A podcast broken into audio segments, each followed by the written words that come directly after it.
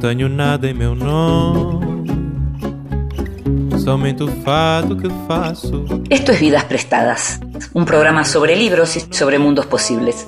Un programa sobre novelas, sobre teatro, poesía, cine, arte, música, todo aquello que puede caber en un libro. Este es un programa para nosotros, los lectores. Nada possui meu nome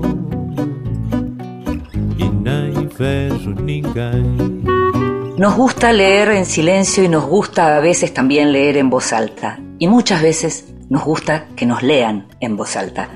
Esta vez, en Vidas Prestadas, le pedimos a Pipo Lernoux que nos leyera. En voz alta. Cuentos breves, poesía, lecturas para compartir. Consejos para escritores de John Steinbeck. 1. Abandona la idea de que alguna vez vas a terminar. Perder el hilo de las 400 páginas, escribir solo una página por día ayuda. Luego, cuando termina, siempre te sorprende. 2. Escriba libremente y lo más rápido posible y tírelo todo al papel. Nunca corrija o reescriba hasta que todo haya terminado. La reescritura en proceso suele ser una excusa para no continuar. También interfiere con el flujo y el ritmo que solo pueden provenir de una especie de asociación inconsciente con el material. 3. Olvídese de su audiencia generalizada. En primer lugar, la audiencia anónima y sin rostro le dará un susto de muerte y en segundo lugar, a diferencia del teatro, en realidad no existe. Al escribir, su audiencia es un solo lector. He descubierto que a veces es útil elegir a una persona, una persona real que conoces o una persona imaginaria y escribirle. 4. Si una escena o una sección se apodera de usted y todavía cree que la quiere, evítela y continúe. Cuando haya terminado el conjunto puede volver allí y luego puede encontrar que la razón por la que dio problemas es porque no pertenecía allí. 5. Tenga cuidado con la escena que se vuelve demasiado querida para usted, más querida que el resto. Por lo general se encontrará que está fuera del dibujo. 6. Si está utilizando un diálogo, dígalo en voz alta mientras lo escribe. Solo entonces tendrá el sonido del habla. Seis consejos de escritura de John Steinbeck.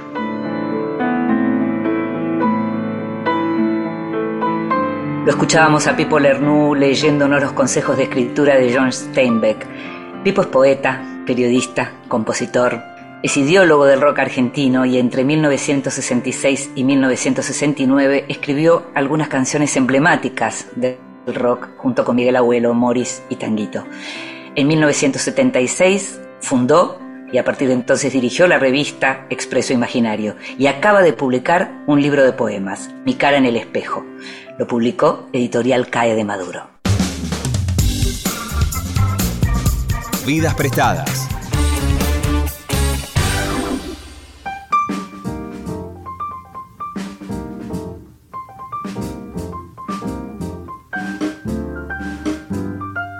Ángela Pradelli nació en Buenos Aires, es escritora y profesora de letras. Ejerció la docencia en escuelas secundarias por más de 30 años, la gran mayoría de ellas ubicadas en la zona sur del conurbano bonaerense.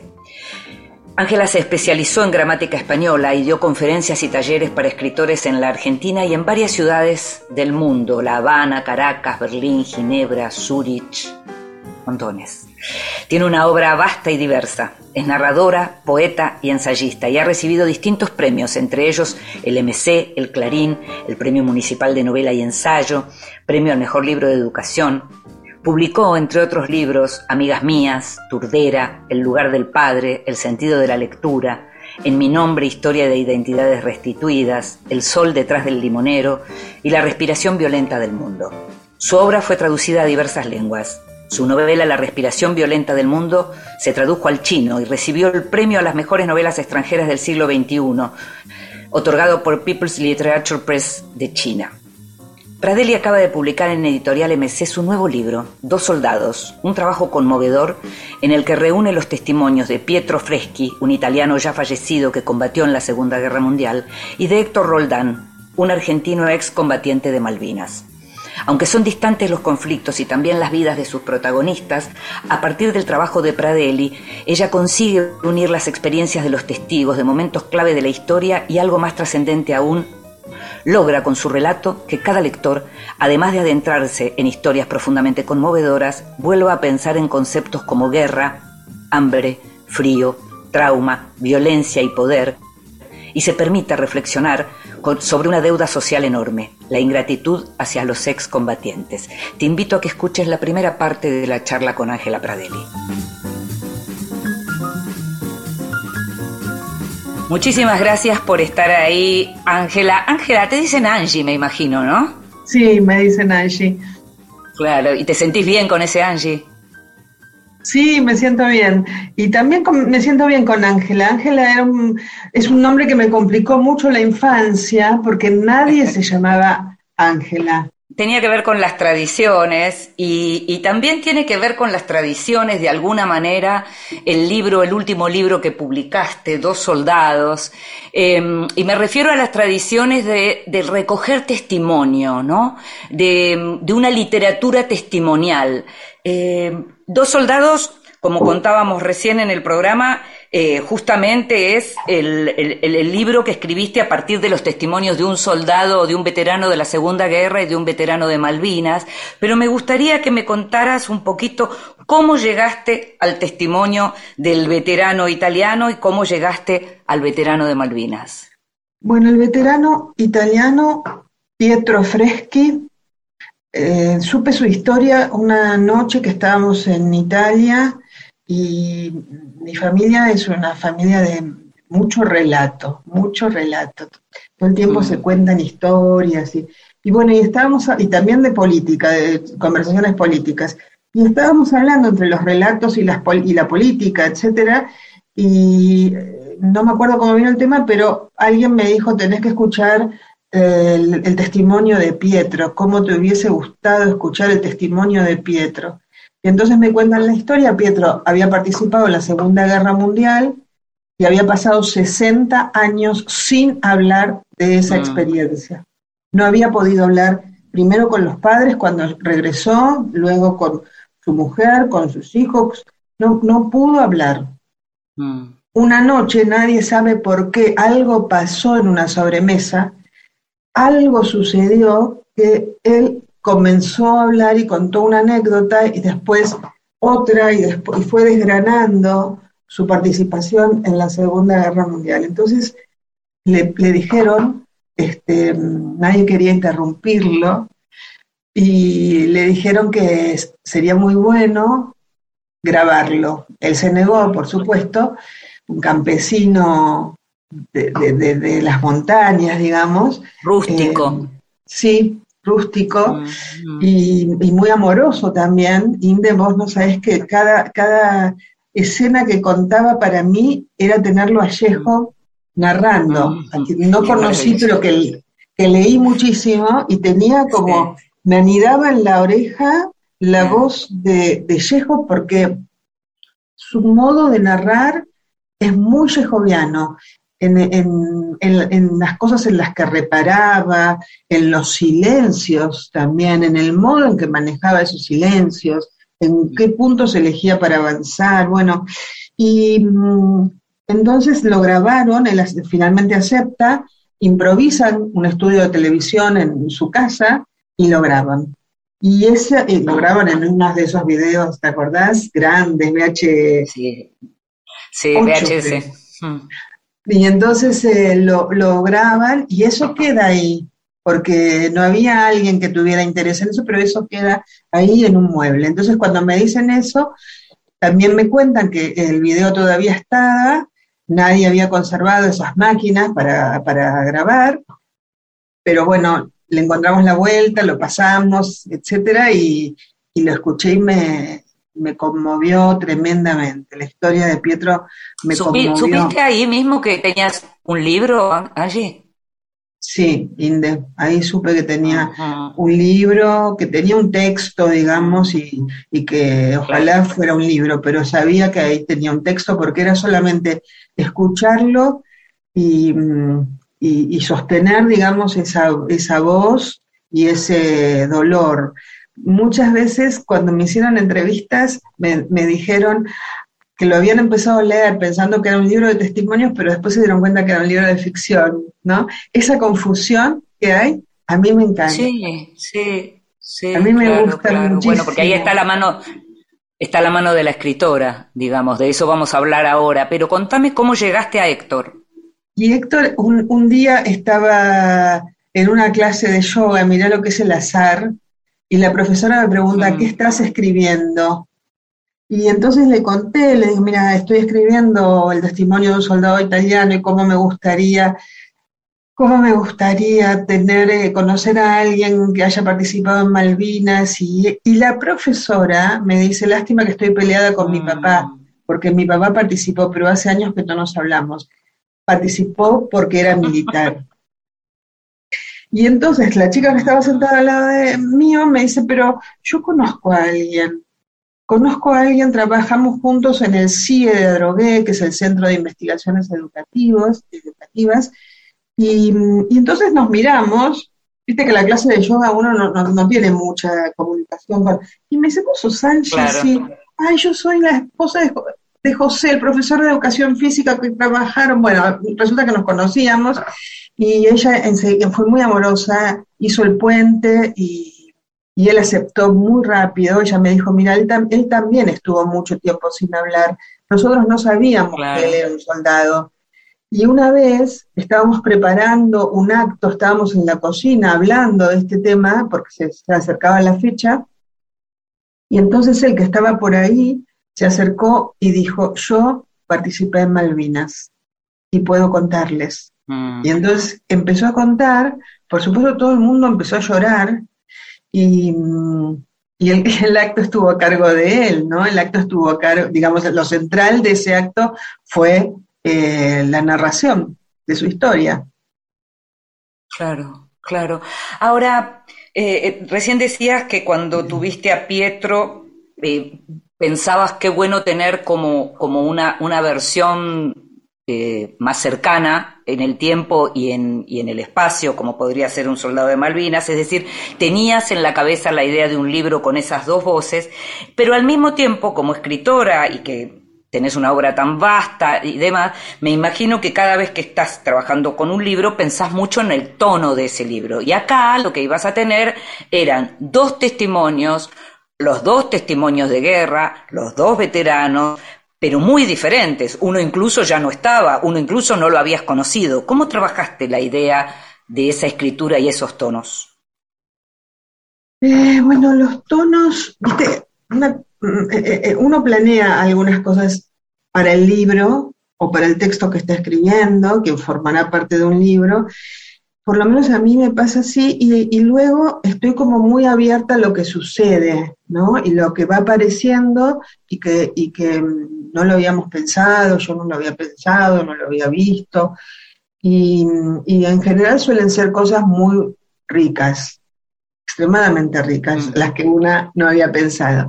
Y, los tonos a mí me parece fundamental en todo texto también en un texto de ficción.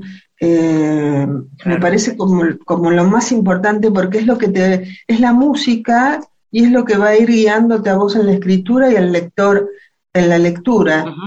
Y mm, cuando uno escribe un testimonio, también construye una voz, que es un poco lo que vos me planteás en relación al tono. Hay una construcción de una voz. Y a mí ahí me parece que hay una fascinación tremenda en la escritura. Porque la construcción de una, de una voz puede ser, sí, puede ser eh, la transcripción. Un camino es la transcripción. Si uno desgraba... literalidad, digamos. Claro, exactamente. Y, además, entonces, como es literal, eh, se apoya, digamos, en latiguillos, en formas de hablar que tengan que ver con eh, cierto nivel social del personaje o de que la persona del testimonio, o costumbres regionales, o bueno, ya sabemos, ¿no? Todo eso. Es un camino y aporta una música. Yo no quería ir por ahí. A mí me parece que si mm. yo sobrevolaba todo eso y apartaba, digamos, los latiguillos, yo sobrevolaba eso, iba a encontrarme con el corazón que me iba a posibilitar construir una voz para cada uno de ellos.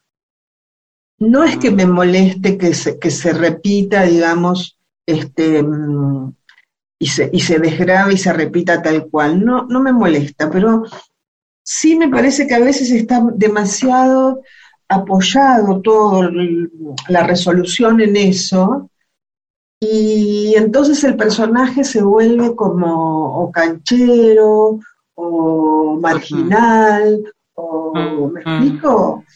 Y, me interesa mucho lo que decís, sí, sí, te explicás. Que, quería que eso no tuviera, no tuviera importancia en la voz. Sí iba a tener importancia en el testimonio, en cómo yo lo veía a él, etcétera. Pero si yo escribía desde ahí, y me hubiese sido muy fácil escribir desde ahí, si yo escribía desde ahí, em, la voz no, me iba a aparecer, por lo menos a mí, no me iba a aparecer, porque la voz que, que se construye, la construye quien escribe, partiendo de los elementos que ofrece quien da el testimonio. Claro. Tiene que ver también con la historia por contarse, ¿no? Porque estamos hablando de historias tan ricas, tan ricas, que tampoco, tal vez, lo que no daba era de pronto detenerse excesivamente en esa oralidad. Exactamente. Eh, mm. Digamos, eh, yo podría haber, eh, no sé, recurrido a, las malas palabras, a algunos tics, a algunos... Si yo me quedaba en eso, se iba a ver seguramente la figura de, de, alguien que a lo mejor tiene determinadas características que la sociedad eh, o la vida lo ha puesto dentro de un rango social. Yo no quería eso, porque me parece que la profundidad de lo que, de, lo que decían cada uno de los soldados era eh, tan importante que eso iba a ser como pequeños frenos, me iba a ir como frenando, eh, no a mí en la escritura, pero sí a los que leíamos eso que tenían que, eso que tenían ellos para decir, nos iban a ir como, como frenando y no íbamos a llegar nunca a esa hondura. Es posible que tenga que ver con esta idea de lo trascendental que es el miedo, el hambre, la violencia. Em, en donde es algo que, pasa más por una cuestión de humanidad que por una cuestión de clase. Hay algo de eso también. Sí, exacto. Hay algo de eso, exacto, hay algo de eso. Y hay algo también, me parece, en otro orden de lo que decía Rodolfo Walsh, que mm, él en una entrevista que da a Ricardo Piglia en 1970, creo que fue, eh, dice que él considera el testimonio y la denuncia como categorías eh, artísticas. Usa esa palabra, que para él son categorías artísticas y que son tan eh, importantes que merecen los, los esfuerzos, eh, los mismos esfuerzos que la ficción, dice él, ¿no? Em, y eso tiene que ver con lo que estábamos hablando también, porque uno dice, bueno, como es un testimonio, lo copio así, tal cual lo dice. No, claro, claro, no, hay una estilización, por supuesto. Claro. Y sobre todo hay que construir esa voz. Ahora, también en eso hay algo em, importante y es que el, el que da el testimonio se reconozca en esa voz. Claro. Ahora, eh, invito a que escuchemos un poquito de música y enseguida vamos a seguir hablando exactamente de este punto.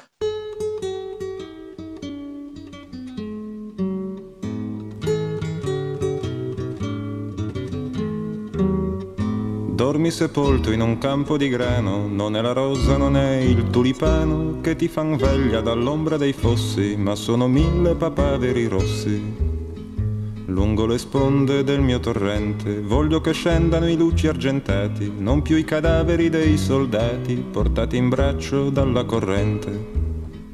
Così dicevi ed era d'inverno, e come gli altri verso l'inferno, te ne vai triste come chi deve, il vento ti sputa in faccia la neve.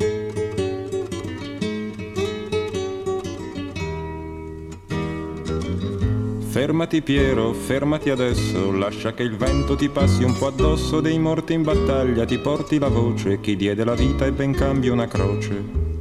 Ma tu non lo udisti e il tempo passava, con le stagioni a passo di Giava, ed arrivasti a varcar la frontiera in un bel giorno di primavera. E mentre marciavi con l'anima in spalle, vedesti un uomo in fondo alla valle che aveva il tuo stesso identico umore, ma la divisa di un altro colore.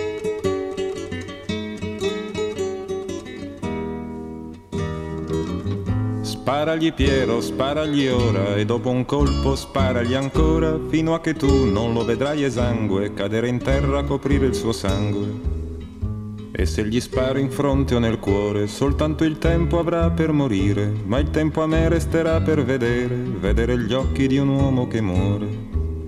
E mentre gli usi questa premura, quello si volta ti vede a paura, ed imbracciata l'artiglieria non ti ricambia la cortesia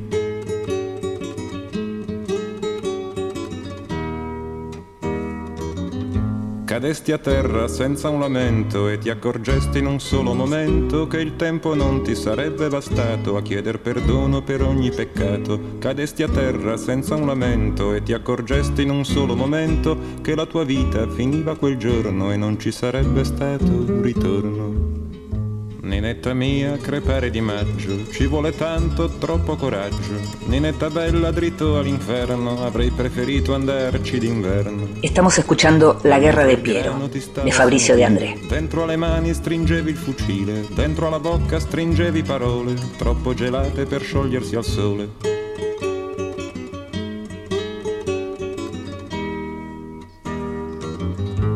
Dormi sepolto in un campo di grano, non è la rosa, non è il tulipano che ti fan veglia dall'ombra dei fossi, ma sono mille papaveri rossi.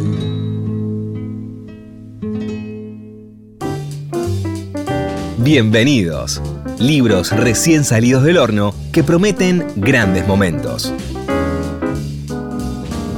Hace un tiempo hablamos en este mismo programa de con Urbe, Cartografía de una experiencia, un libro publicado por la editorial de la Universidad de Hurlingham, que justamente lo que había hecho era convocar a varios grandes escritores argentinos a que hicieran y escribieran, crearan especialmente relatos vinculados con temas que tienen que ver con el conurbano.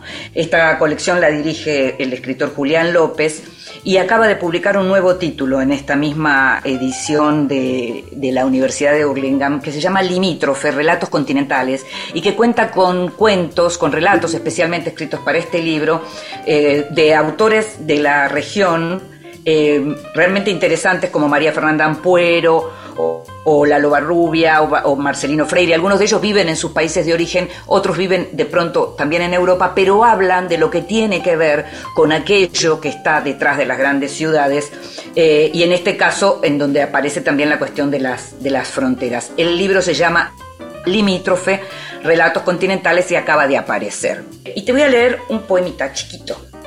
Estoy cansada de las odas felices a la infancia. El juego duraba poco, era solo un trampolín para escapar. Durante la siesta la cama cucheta se transformaba en barco pirata o en auto loco. Con los años aprendí a no buscar conductor de autos locos, a correr con aliento y a no querer saltos al vacío. Aprendí a manejar un auto y no quise ser Penélope Glamour, a navegar cerca de la orilla porque me daban vértigo las olas grandes. Aprendí a no sentir presión por la soledad y una vez por semana regar algún jardín, mi jardín, para plantarme. Este es el primer libro de poemas de Ana Katz, se llama El mar suena de fondo, lo publicó Alción y tiene poemas en este tono. Estás escuchando Vidas Prestadas con Inde Pomeráñez.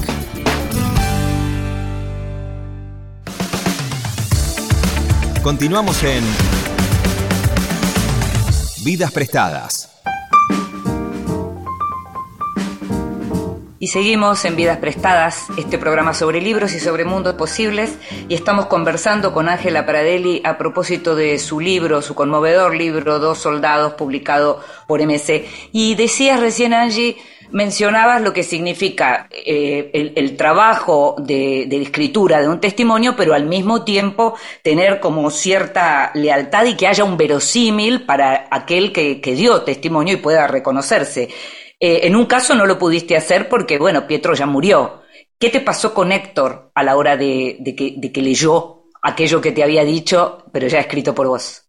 Bueno, con Héctor me pasó eh, esto, como, como yo tenía la posibilidad de corregir con él, cuando tuve una primera versión, después de muchísimas versiones corregidas, porque soy muy obsesiva, se lo pasé y entonces em, yo le dije, mira Héctor, esto tiene la, la, intención de, primero, que me corrijas aquellos errores, digamos, de fechas, de lugares, de... Vos sabés, Inde, que entre lo que uno dice lo que uno quiere decir y lo que finalmente dice, hay una distancia. Entre lo que alguien dice y el otro escucha, hay otra distancia. Y lo que alguien escuchó y finalmente escribe, hay otra distancia. Entonces, para mí es muy importante siempre reunirme nuevamente con la persona que da el testimonio para poder limar, digamos, todo, todo, todo el margen ese que aparece de las diferencias, ¿no? Y entonces cuando se lo di, eh, él me corrigió algunas fechas, completó alguna oración que no. Y, y, me dijo, la verdad es que yo no sabía, yo no leo, me dijo así que no, no tenía la menor idea que se podía escribir tal cual como el otro hablaba. Para mí fue, te imaginas. ¡Qué maravilla! fue todo. Y después cuando el libro estuvo, cuando me llegaron los ejemplares de la editorial, nosotros nos encontramos en la estación de Adrogué y, fue maravilloso porque yo no le había dicho a él nada, digamos. Yo cuando lo llamé y le dije, tengo tu ejemplar, este, podemos encontrarnos en la estación de Adrogué si te parece, nos encontramos ahí, pero después no hablamos, bueno, ahora filmamos y yo te digo y vos me... Nada, cuando, cuando le voy a dar, el, le digo, ¿te puedo filmar? Sí. Y él, después te lo voy a pasar si querés, dice algo tan maravilloso porque muestra el libro y dice, acá estoy yo y mi vida no ha sido en vano. Ay, Dios mío, por favor. Y me, llenó de emoción Blair me, me, me conmovió muchísimo, ¿no? Pero claro, pero claro. Es interesante además esto que decís, porque yo cuando mencionabas lo de Pietro y su familia pensaba, su familia no hizo, entre comillas, nada con eso, pero se dio cuenta de que había un documento importante en la palabra de Pietro. Y en el caso de Héctor lo que te está diciendo es lo mismo, mi palabra es importante, no fue en vano, yo estoy pudiendo contar, estoy pudiendo decir lo que vi. Sí, sobre todo en el caso, en el caso de Héctor, es tal cual vos lo decís, Inde, porque vos no te olvides que la vuelta de Malvinas fue, una vuelta muy censurada en la palabra. No podían hablar, desde Malvinas mismo no podían hablar, ¿no? O sea, cuando los veían escribir cartas le decían esto no se cuenta, esto tampoco, esto tampoco. Pero dice que él en ese momento pensaba o le habían dicho que era como una estrategia para este, bueno, para el, para el adversario, para que eh, porque también se decía que interceptaban las cartas, él dice que nunca lo creyó, que para él nunca, eso no, pasó nunca, pero bueno, se cuidaban, él de todas maneras mandaba algún mensaje eh, como en clave, pensando que los hermanos lo, iban a entender, etcétera. Pero esto que decís es importante porque es la censura de la... Él sí hubiese querido hablar, pero no lo dejaban, nadie lo quería escuchar, la sociedad no lo quería escuchar. Fue una sociedad que además de, los militares, fue una sociedad que negó todo lo que pasó. Hay una... Mm, sí, bueno, sí, sí, porque digamos que lo que nos pasó a los argentinos, por supuesto los que lo vivimos lo sabemos, pero es algo que nos tenemos que volver a decir, es que viene la guerra y el final de la guerra y se emparda con el regreso de la democracia y era como un costado oscurísimo del que Sí. no se quería hablar, porque No se quería hablar. digamos, quien apoyó porque apoyó, quien, quien pe- perdió gente porque perdió gente, o sea, la- esa derrota era una derrota de la que realmente no se quería hablar, pero lo que él cuenta, y lo cuenta de una manera, bueno, lo cuenta eh, Ángela Pradelli, pero digo, aparece ese testimonio que es muy doloroso, que es el rechazo, porque es un latigazo tras otro cuando dice no podíamos trabajar, no podíamos decir que habíamos, eh, eh, que éramos excombatientes, no nos querían escuchar, no nos querían tomar en el trabajo, se burlaban de nosotros, se burlaban de mí por mi físico, decían cómo puede alguien chiquito como yo estar combatiendo y cómo pensaban que podían ganar la guerra con alguien como yo. Es tremendo. Sí, fue muy cruel, fue muy cruel. Em, Primo Levi, sobreviviente de Auschwitz, dice que él contaba que tenía un sueño mientras estaba en el campo de concentración, que él quería hablar, quería hablar, quería contar todo lo que le había Sí. pasado y nadie lo escuchaba y se quedaba solo. Mm. Él Mm. dice también en una, en una conversación que tiene con el autor italiano Ferdinando Camón, él dice también ahí en ese libro que eh, cuando él se lo fue contando a otros sobrevivientes, otros sobrevivientes tenían, habían tenido el mismo sueño en el campo. Es una cosa... Y esto se enlaza claro. también con esto que le sucedía a él, ¿no? Él en algún momento Mm. contaba que, Héctor contaba que eh, él no podía entender no solamente que la gente no quisiera escuchar, sino que su familia no quisiera escuchar. Ah, y cuando sí, sí, había sí, muy interesante. algo en relación a Malvinas, él pensaba que sus hijas chiquitas, su mujer, todos tenían que ver eso. Bueno, finalmente él tiene problemas en su familia que, que felizmente supera eh, con ayuda de una terapia, y, pero dice que a él, él comprendió todo cuando la terapeuta, la psicóloga le dijo, es su guerra, Héctor, Claro, no es la guerra la de sus hijas. Claro, claro, totalmente. Ahora, una pregunta que te quiero hacer, porque mm, me- lo pensaba mientras lo leía, es ¿qué pensabas vos antes de trabajar en este libro? ¿Qué pensabas sobre la idea de la guerra, sobre la idea del hambre, sobre la idea del frío, sobre los veteranos? ¿Qué te cambió? Eh, Para mí la guerra siempre fue una obsesión. Mi abuelo estuvo en la guerra, este, y la, y la guerra siempre fue una obsesión, digamos. El primer libro de cuentos que escribí hace muchísimo había una historia de guerra. eh, bueno, familia italiana, ¿no? Entonces la guerra está, aunque no se hable, la guerra está en el modo de preparar un plato, en el modo de comer, eh, de usar el agua, de usar la luz. La guerra está siempre, ¿no? Claro. Mi abuelo no hablaba de la guerra, pero no hacía falta tampoco que hablara. Eh, Mm. Y, y- y es, difícil de, de decir.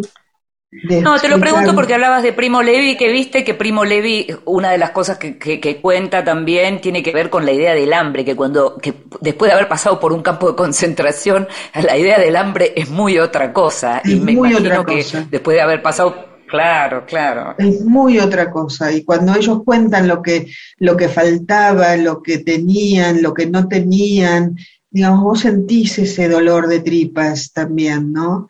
Em, Eso ese- sí. e- Esa cosa totalmente injusta, ¿cómo puede ser que existan las guerras que manden a los chicos de 19, 20 años a un frente? Eh, acá algunos los mandaban sin instrucción. Claro, no es el caso de él que justo estaba acababa de terminar, ¿no? Su Exacto, él acababa de claro. terminar, estaba esperando que le dieran la baja en el servicio militar, pero él cuenta, de, de- y, lo sabemos por otros testimonios, de chicos que fueron sin instrucción a la guerra. Sí, sí, claro. Eh, claro. no sé, eh, eh, con respecto a la guerra, te digo, para mí es un dolor muy grande como fue toda la vida el tema de la guerra y, es- y esta contradicción que hay, que es como una felicidad muy grande poder escribir sobre ese tema Sí. tan áspero y tan duro y tan cruel y tan doloroso. Mm. Mm. Eh, cuando hablamos de modelos de testimonios, mencionabas a Rodolfo Walsh, en tu libro hablas de Alexievich, me gustaría que me, que me cuentes qué te pasa, porque vos además enseñás a escribir y, y- y- y sos docente, me gustaría que me cuentes qué pasa con la escritura de, de Svetlana Alexievich. Bueno, ella dice algo en el primer libro que yo leí, que es eh, La guerra no tiene rostro de mujer. Sí. Mm. Ella dice, estoy citando bien el título, sí, ¿no? Sí. Sí. Em, ella dice algo, eh, conozco a las personas a través del dolor. Y me pasa eso, digamos. Yo siempre em, entendí que donde no había dolor, no había escritura. Aun cuando se cuente algo alegre, ¿no? A mí me parece que tiene, tiene que haber un dolor en, en, en el que da el testimonio o en, el personaje de ficción que vos estás trabajando. Y el, la persona que da el testimonio justamente te entrega eso. Te entrega, te, te hace abrir la palma de tu mano y te entrega su dolor, para que vos hagas Mm. con él un texto. Mm. Mm. ¿Te gusta leerla? Mucho, mucho. Alexievich me parece una de las escritoras que, que más me gustan leer. En este momento yo estoy tomando testimonios de personas que han transitado sus infancias, o han nacido o han transitado sus infancias eh, durante el- la Shoah. Y, Sí. y ella tiene un libro que para mí fue muy iluminador, entre los muchísimos que leí, que se llama Los últimos, eh, Los últimos testigos, que es un Sí, libro de entrevistas a personas, como te digo, que han pasado su infancia en el marco de la Shoah, una cosa tremenda, Mm. tremenda. Mm, mm. Eh, sí, para mí es como una maestra, digamos, ¿no? Es, sí, Sí, claro, Una página, claro, una página, claro. dos páginas de Alexievich es una clase de escritura. Angie, eh, tenemos que ir cerrando, pero no quiero dejar de preguntarte por esto que siempre me despierta mucha curiosidad y es tu relación con China. Ajá. Estuviste en China, te premian en China. ¿Cómo llega tu, litura- tu literatura a China y qué te pasa con una cultura tan distante? Yo había ganado una beca en el 2016 y había, y había vivido unos meses en Shanghái, viví unos meses en Shanghái junto con otros escritores de otros eh, países. Fue una experiencia para mí hermosa y me daba cuenta que lo que le pasaba al resto, que decía, ay, qué raro todo acá, ay, pero qué raro esto, pero que... para mí era como llegar a un lugar, no te digo en el que ya había estado, pero no, nada me resultaba demasiado extraño. Yo pienso que, mm, porque yo leí mucha poesía china, Claro, y- y creo que llegué ahí y ahí portaba ese mundo ya, ¿no?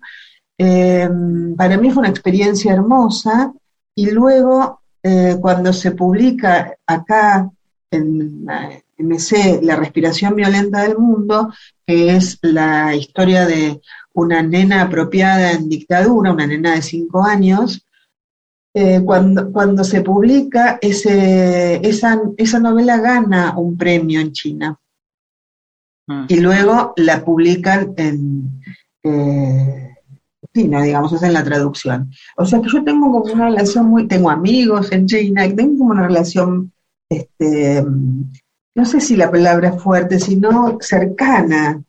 Viste que la gente dice, ay, China, claro, claro. entrañable también. China tan lejos, a mí me parece siempre, yo me estaba por ir a China, faltaban eh, unos detalles pa- para sacar el para mandarme el pasaje, porque me había ganado otra beca, esta vez en Pekín, y entonces habíamos organizado con el Instituto Cervantes de Pekín toda una, una pequeña gira, no sé cómo llamarla, de presentación de la novela, y iba a dar este, unos talleres, iba, bueno, todo se, se, que- se enfrió por, Frenó con la pandemia. se sí, se frenó con la pandemia, el, ahora vamos a hacer una presentación en agosto, por supuesto vía Zoom, eh, ellos están otra vez encerrados, y eh, lo que sí me resultaba muy raro, Inde, es que este libro se premiara y se tradujera, porque es una historia tan nuestra, ¿no? Tan, tan de los argentinos, eh, que eso sí me Bueno. resultaba. Ahí, volviendo eh, un poco a, los rusos, podríamos pensar en la idea de, pintar la aldea y pintas el mundo. Sí, Quién sí. sabe tiene que ver con eso tan elemental, ¿no? Sí, Angie, sí, te agradezco muchísimo que hayas estado con nosotros y, y, mm, te agradezco mucho por Dos Soldados porque es un libro que nos hace volver a pensar en cosas que, que creemos que ya leímos todo sobre esto y la verdad que no es así, así que te lo agradezco mucho. Muchas gracias a vos por esta conversación, querida Inde. Un beso, chao. Chao.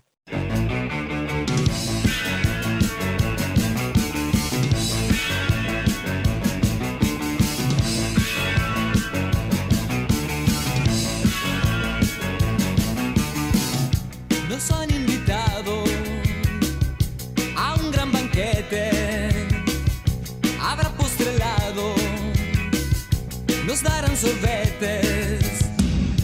Han sacrificado jóvenes terneros para preparar una cena oficial. Se ha autorizado un montón de dinero, pero prometen un menú magistral. Es un momento amable, bastante particular, sobre temas generales. Llaman a conversar. Los cocineros son conocidos, sus nuevas recetas nos van a ofrecer. El guiso parece algo recocido. Alguien me comenta que es de antes de ayer. Pero cuidado, ahora los argentinos andamos muy delicados de los intestinos.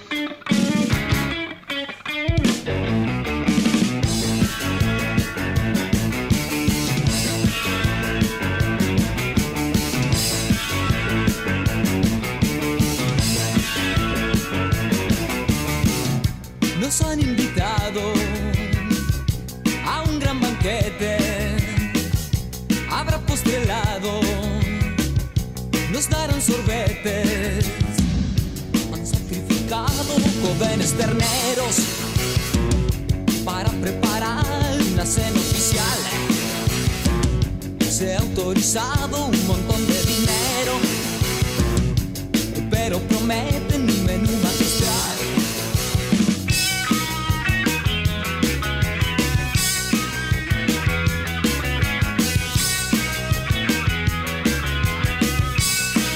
Y estos son Virus, el banquete.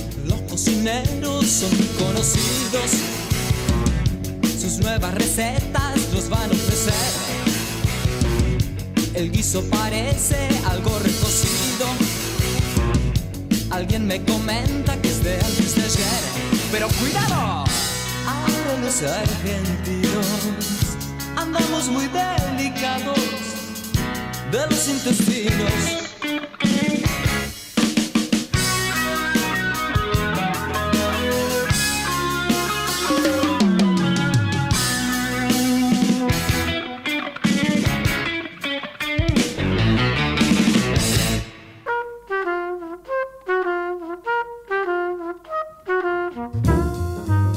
Mesita de Luz. Grandes lectores nos cuentan qué están leyendo. Hola, ¿qué tal? ¿Cómo les va? Mi nombre es Maximiliano Barrientos. Soy un escritor boliviano de Santa Cruz de la Sierra. Gracias por invitarme a participar en el sector Mesita de Luz. Eh, yo por lo general leo ficción y, y teoría, ¿no? Compagino esos dos registros. Ahora estoy eh, leyendo un escritor, eh, un cuentista que me parece extraordinario. Se llama Brian Evanson.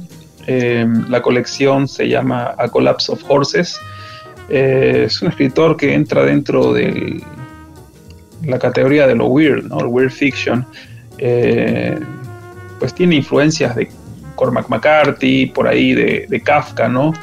Sus escenarios son oníricos, en algunos casos apocalípticos, eh, y tiene una pulsión paranoica que resulta muy interesante porque no es la misma paranoia, por ejemplo, de autores como Pynchon o Philip Dick, que estaban más enmarcados por la, por la Guerra Fría, ¿no? Eh, sino que esto, esto, es una cosa eh, que va por otro lado. Les recomiendo muchísimo este autor que lamentablemente no ha sido traducido aún al español. Me parece que apenas hay una novelita pequeña que se llama La Madriguera, pero sus cuentos, que son sus obras importantes, no lo están. Después estoy leyendo a Mauricio Lazzarato, un teórico italiano que publicó un libro que se llama El capital odia a todo el mundo, fascismo, revolución, en el cual este, trata de pensar a la violencia fundadora del neoliberalismo y cómo el neoliberalismo eh, utiliza el fascismo como una especie de máquina de guerra para eh, someter y dominar a sus opositores y de esta forma pues que el, capital pueda circular, ¿no? O sea, más o menos vendría a ser la tesis de fondo. Eh, gracias por invitarme, saludos. Y lo escuchábamos al escritor eh, boliviano Maximiliano Barrientos contándonos qué libros tiene en su mesita de luz, qué libros está leyendo por estos días. Maximiliano nació en Santa Cruz de la Sierra, en Bolivia, en el año 1979, es escritor y docente universitario y acaba de publicar por la editorial Caja Negra Miles de Ojos, una novela que ha sido celebrada por grandes escritores y lectores como Mariana Enríquez.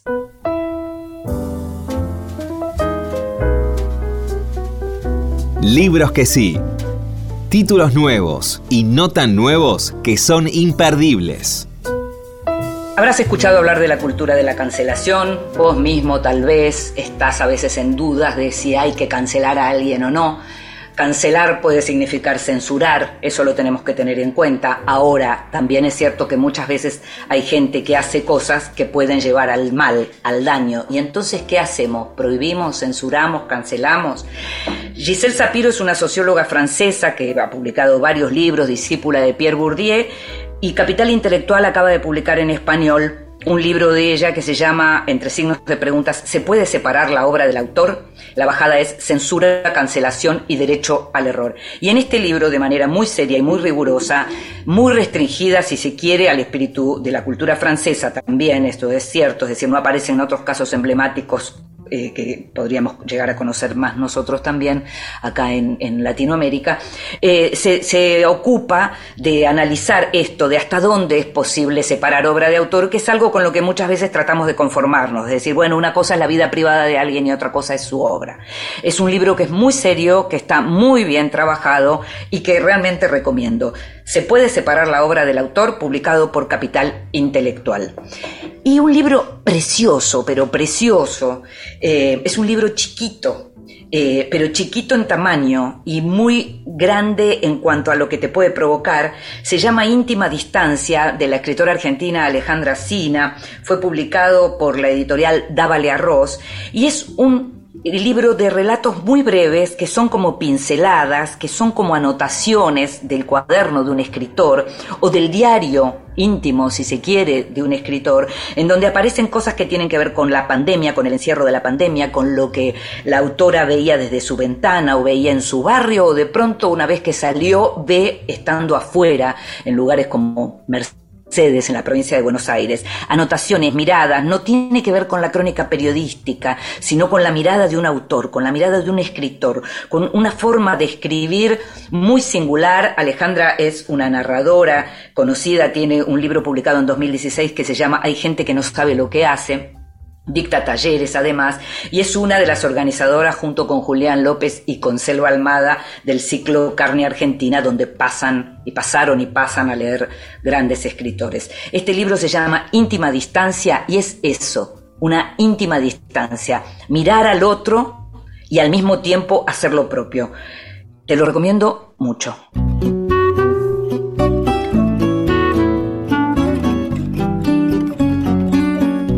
Y llegamos al final de otro Vidas Prestadas. Vas a poder escuchar este programa cada vez que quieras en la página de Radio Nacional y también en tu plataforma de podcast favorita. En la operación técnica estuvo Ezequiel Sánchez, en la edición estuvo Ignacio Guglielmi, en la producción consiguiendo todo y mucho más, como siempre Gustavo Kogan. Me llamo Inde Pomeraniec. Nos estamos escuchando. Chao. Vivo da vida que passa, de amores que vão e vêm. nada possui meu nome e nem vejo ninguém.